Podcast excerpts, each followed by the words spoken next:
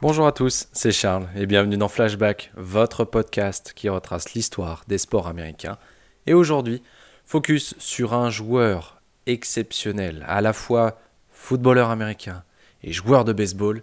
Je veux bien sûr parler de Bo Jackson et tout particulièrement en ce 3 avril de sa signature avec les White Sox de Chicago.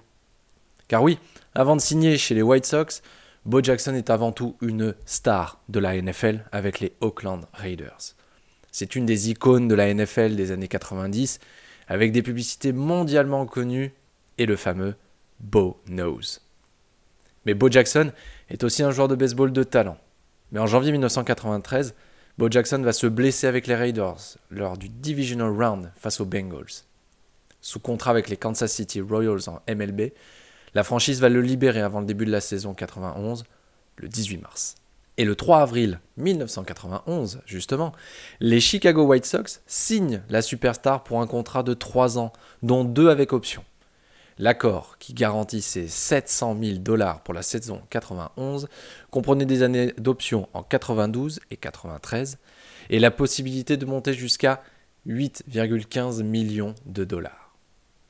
Alors les Braves d'Atlanta et les Toronto Blue Jays ont également manifesté leur intérêt pour Bo Jackson.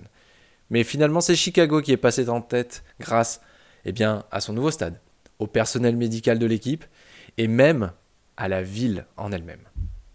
Le nouveau contrat de Bo Jackson ne l'empêchait pas de pouvoir rejouer au football avec les Raiders.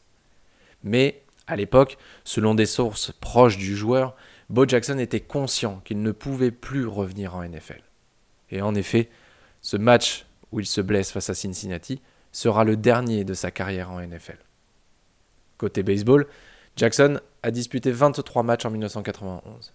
Il ne jouera pas du tout en 92 après avoir subi une arthroplastie de la hanche, puis est revenu pour 85 matchs en 1993. Il a terminé sa carrière en Californie en 1994, disputant 75 des 115 matchs des Angels au cours de la saison qui avait été écourtée par la grève. Bo Jackson a failli devenir le coéquipier d'un certain Michael Jordan. J'espère que cet épisode vous a plu et on se retrouve dès demain pour un nouvel épisode de Flashback.